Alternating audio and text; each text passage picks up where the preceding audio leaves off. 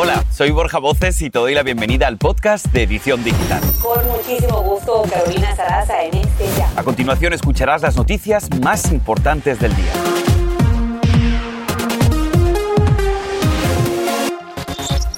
Insólito, una madre de California es acusada de organizar fiestas sexuales para adolescentes, incluidos sus propios hijos. ¿Qué ocurrió en estos encuentros? No te imaginas lo que reveló la investigación. Desgarrador, dos hermanitas de 4 y 6 años fueron encontradas abandonadas en una zona pantanosa en la frontera. Te contamos lo que llevaba una de ellas. Y se desata el pánico. Miren, un caballo se desploma del escenario en pleno show en un restaurante frente a la atónita mirada de los comensales. El incidente desata la polémica en redes sociales. Te explicamos y así comenzamos.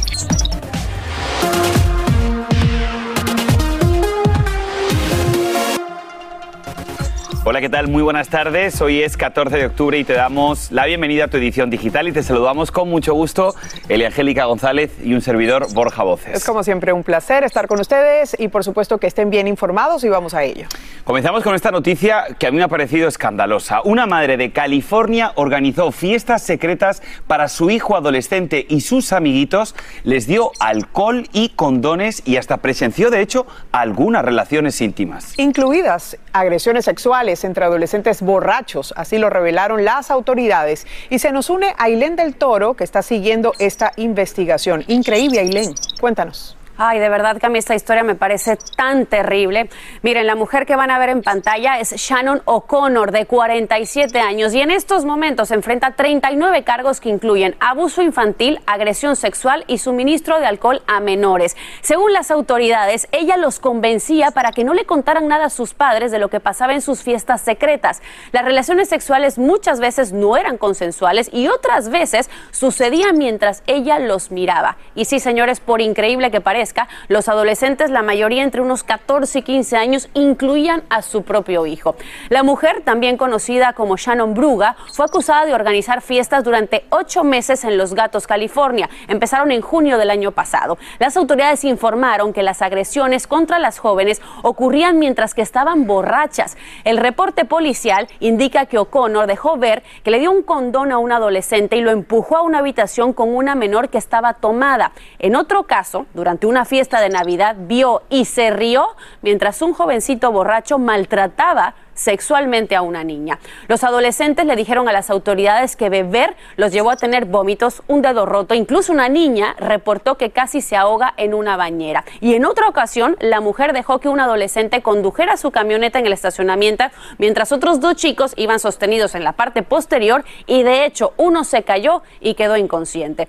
Seguramente a esta hora te preguntarás cómo hacía para hacer estas fiestas inexplicables. Bueno, según las autoridades utilizaba aplicaciones como Snapchat para invitar a los chicos a su casa, advirtiéndoles que se mantuvieran en silencio, si no ella podría ir a la cárcel. Según documentos de la corte, la mujer fue arrestada en Idaho, donde vivía como fugitiva y se espera que sea extraditada a California para enfrentar todos estos cargos criminales. Me parece importante destacar y recalcar que los papás de verdad siempre deben saber qué ven sus hijos en redes y pues también cuáles son sus amistades o no. Regreso con Así es, y además una de las recomendaciones de los expertos es siempre saber dónde están nuestros hijos. Es muy importante llamarlos, decirles dónde están. Eso puede hacer la diferencia entre el hecho de que haya un delito o no. Gracias, Aileen, por este informe. Gracias a ustedes. Igualmente impactante, conmoción en las redes. Nadie sale del asombro al ver cómo un niño de dos años mató a su madre de un disparo en la cabeza cuando estaba en una reunión por Zoom. La principal hipótesis de la policía de Florida es que el pequeño encontró el arma cargada dentro de su mochila, decorada con personajes de una caricatura. La llevó hasta donde estaba su madre y apretó el gatillo. La víctima es Shamaya Lin y las autoridades creen que el arma era de su pareja, quien vemos en pantalla, y estaba en el bolso sin el seguro. Las muertes accidentales por disparos de niños, y ojo a este dato, aumentaron un 31% desde el inicio de esta pandemia. En otras noticias, familiares y amigos de Mía Marcano le dan hoy el último adiós a la joven hispana que fue asesinada en una zona residencial donde vivía en Orlando, Florida. Recién ayer, el féretro de la joven universitaria de tan solo 19 años estuvo rodeada de sus seres queridos durante una muy emotiva ceremonia en la iglesia donde ella acudía regularmente con sus papás. Y la historia se repite. Agentes de la patrulla fronteriza rescatan a dos niñas migrantes caminando solas y sin rumbo cerca de la frontera sur, específicamente en el sector de Yuma, en Arizona. Son dos hermanitas de 6 y 4 años quienes llevaban la información de contacto de sus familiares en Estados Unidos escrita en un pedazo de papel. Ahora la misión de las autoridades es encontrarlos. Y hablemos de la pandemia y es que la FDA analiza entre hoy y mañana si autoriza finalmente la dosis de refuerzo para las vacunas tanto de Moderna como de Johnson Johnson. Por cierto, en las próximas semanas se espera además que esta Agencia de Alimentos y Medicinas del Gobierno apruebe también la vacuna de Pfizer para niños de 5 a 11 años. Vamos bien. Y saben ustedes que cada vez son más las empresas que le exigen a sus empleados vacunarse contra el COVID, mientras la variante Delta sigue golpeando varias comunidades a lo largo del país. Entre estas empresas están Facebook, United Airlines, Walt Disney, Walgreens y Walmart. Si te exigen vacunarte, Borja, entonces sabes cuáles son tus derechos. Bueno, pues precisamente el abogado Ángel Leal está aquí con algunas respuestas. Yo te ayudo.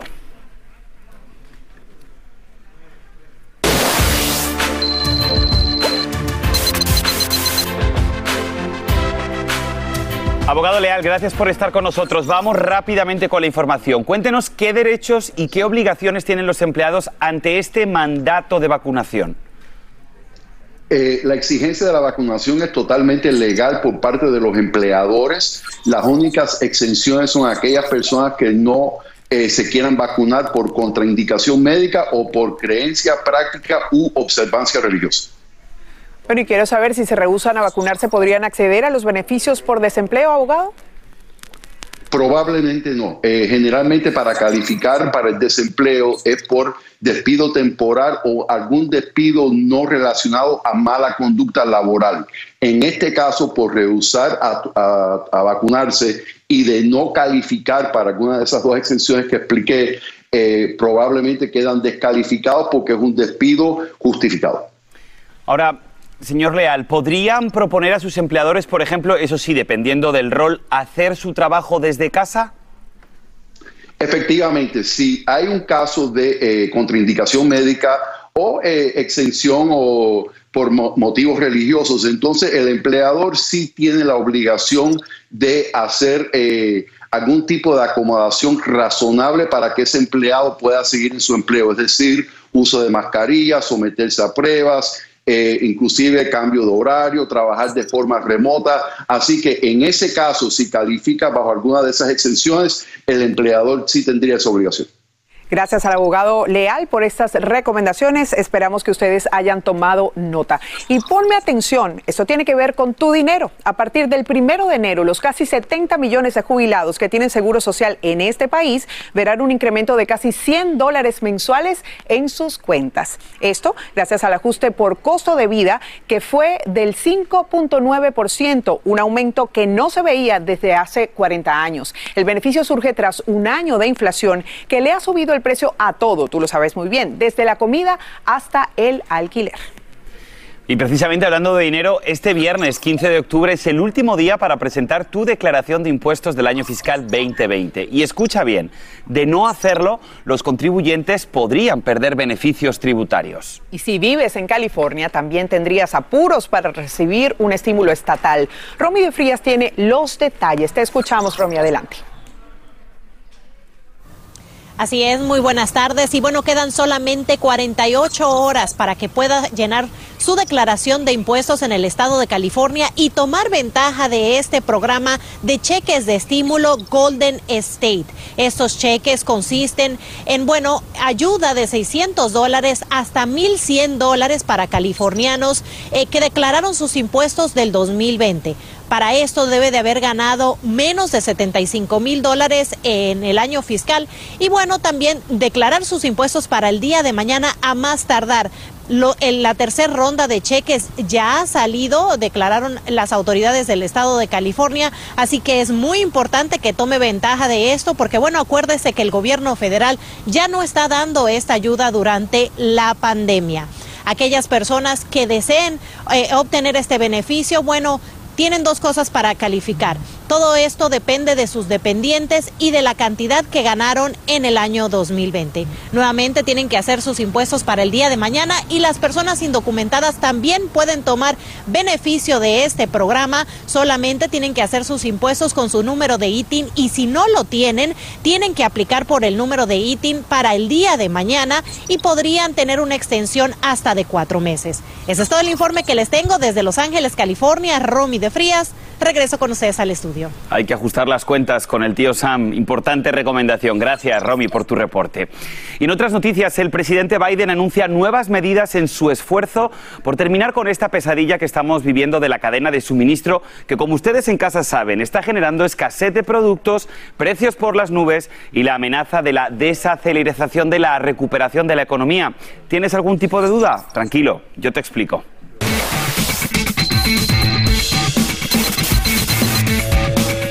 Pues bien, con estas nuevas medidas propuestas, los puertos funcionarán las 24 horas los 7 días a la semana, como ya lo están haciendo, por ejemplo, los puertos que se encuentran en Long Beach y en Los Ángeles, ambos en California, y que manejan entre los dos el 40% de los contenedores del país.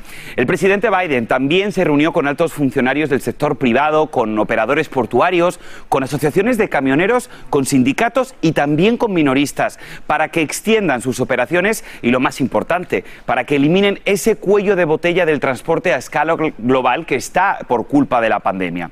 Ahora bien, también están hablando de que hay que aumentar la cantidad de conductores de camiones y además el gobierno federal los está ayudando a que saquen rápido sus licencias. Y yo me pregunto, ¿será suficiente? Pues bien, solo el tiempo lo dirá, Elia Angélica. Así es, querido amigo, estamos hablando de suministros y altos costos, así que si eres jardinero, pon atención porque esto te toca de cerca. Una nueva ley en California golpea a los jardineros al exigirles que ya no usen más gasolina en sus equipos de trabajo.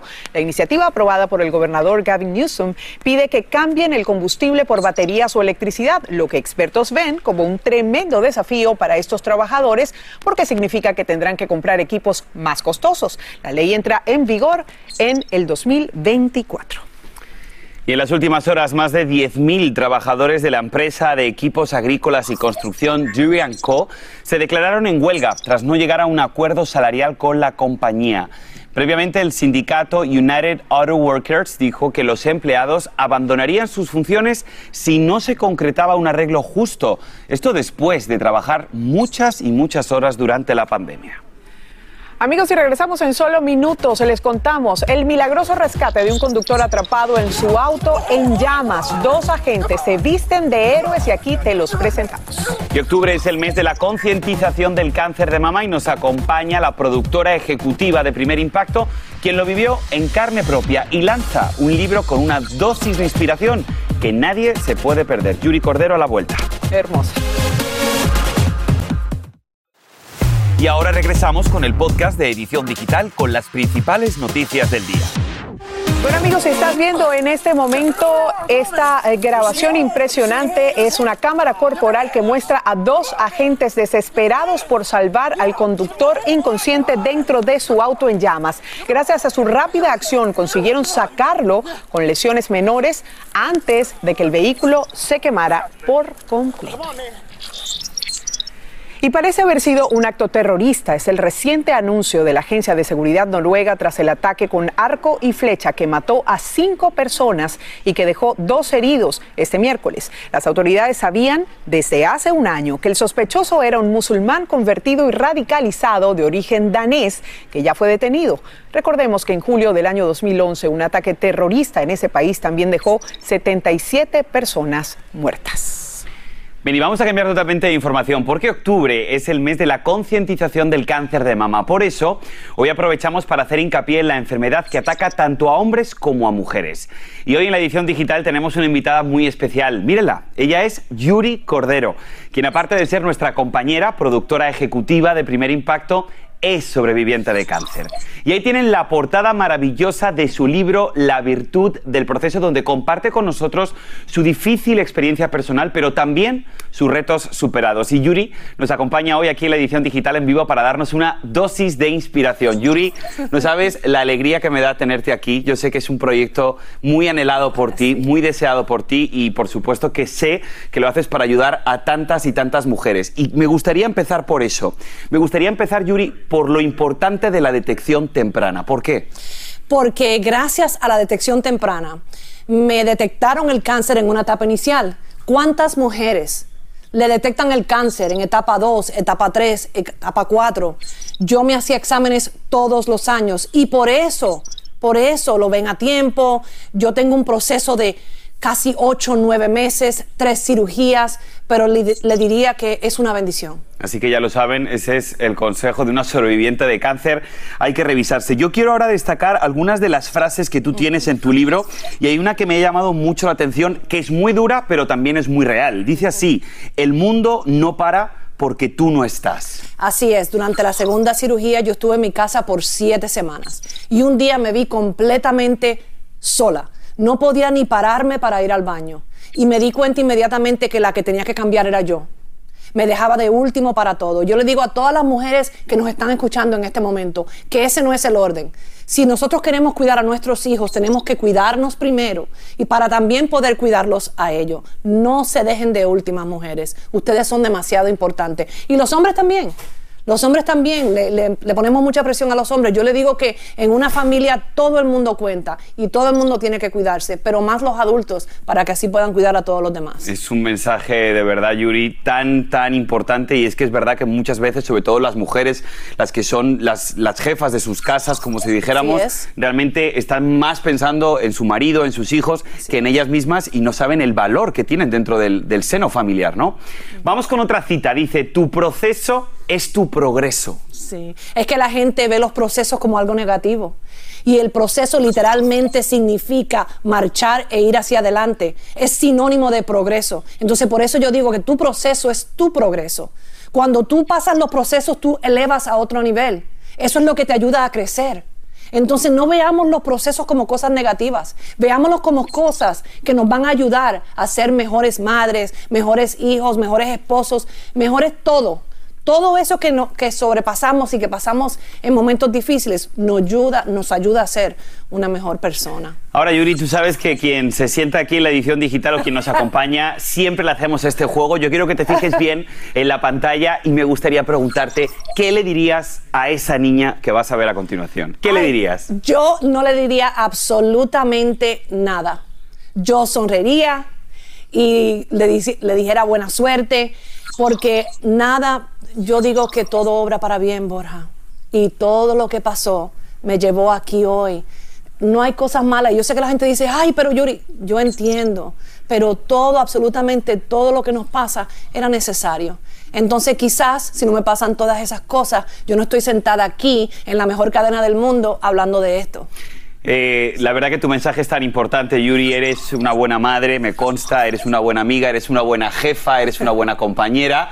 Y ahora con este libro maravilloso, que por favor, ¿dónde podemos encontrar la virtud del proceso? Bueno, es en Amazon, está Ajá. en Amazon Kindle, pero ya mañana está en hard copy. Eh, y también pueden ir a yuricordero.com y ahí está.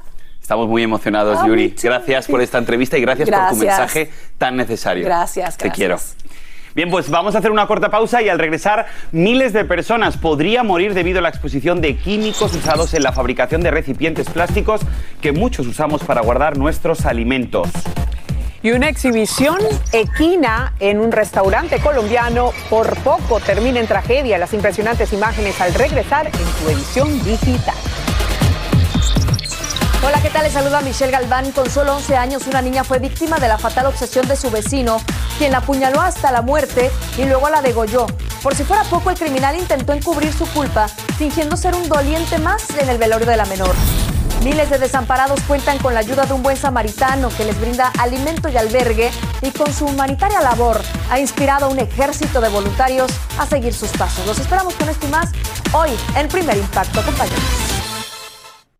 Este es el podcast de Edición Digital, con noticias sobre política, inmigración, dinero, salud y mucho más.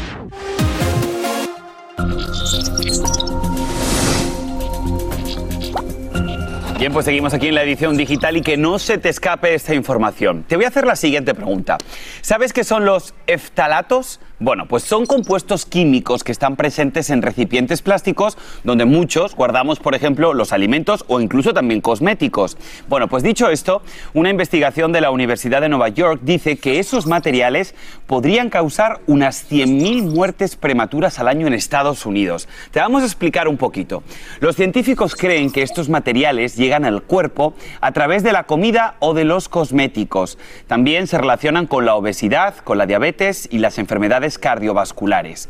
Ahora bien, aquellas personas con mayor concentración de estos denominados eftalatos en la orina tienen más probabilidad de morir de una enfermedad del corazón. Para esta investigación de la que estamos hablando participaron más de 5.000 personas entre los 55 y los 64 años.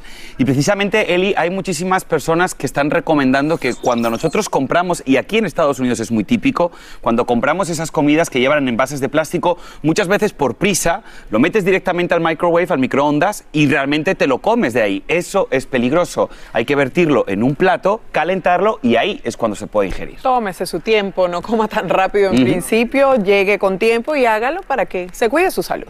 Así es. Bueno, vamos a seguir, Borja, porque en las últimas horas las redes sociales estallaron con las imágenes de un caballo que cae sobre las mesas de un restaurante campestre en Colombia. Durante una exhibición, el equino se levantó y cayó cerca de los clientes generando pánico. Afortunadamente nadie resultó herido. El restaurante comunicó que lamentan lo sucedido y que siempre el trato y respeto hacia los animales ha sido y será el mejor. Hombre, un caballo dentro de un restaurante, no sé si es el mejor trato y respeto, ¿no? Eso es lo que está comentando mucha gente, porque los caballos no han nacido para estar en restaurantes. Y que a veces no se mide el peligro que esto puede tener, por Dios. Puede En fin. ser muy visual, pero ¿Qué opine la gente en nuestras redes sociales? Vamos con una noticia muy bonita. así es. De mi vida, yo se lo pedí al Pues sí, la Navidad ha llegado temprano para Camilo y Eva Luna y es que la pareja de artistas está esperando su primer bebé y expresaron su emoción y amor con una nueva canción llamada Índigo, la cual rápidamente se ha convertido en tendencia en redes. Y es que Eva Luna menciona que ser padres es la noticia más hermosa que han recibido y que esperan a- al bebé Índigo con ansias. Así que muchísimas felicitaciones a ambos. Y esto ha sido trending, por supuesto. ¿Sabes cuánta gente tiene ese nombre? 20.900 personas en todo el mundo. Muy Es poco. un nombre de origen latín y denota una persona responsable y rigurosa. Ojalá sea Y así. Fíjate que esta mañana estaba escuchando a Baluna en Despierta América precisamente y estaba hablando de que le pusieron índigo porque es un nombre que no tiene género, porque ellos no quieren saber el género del bebé hasta que no nazca. Así es, pero es una noticia hermosa que todos están disfrutando, que ha sido trending y que todos aplaudimos porque al verla definitivamente se notan felices. Pues nos quedamos con ese buen sabor de boca y les decimos gracias. Hasta mañana. Y así termina el episodio de hoy del podcast de Edición Digital. Síguenos en las redes sociales de Noticiero Univisión Edición Digital y déjanos tus comentarios. Como siempre, muchas gracias por escucharnos.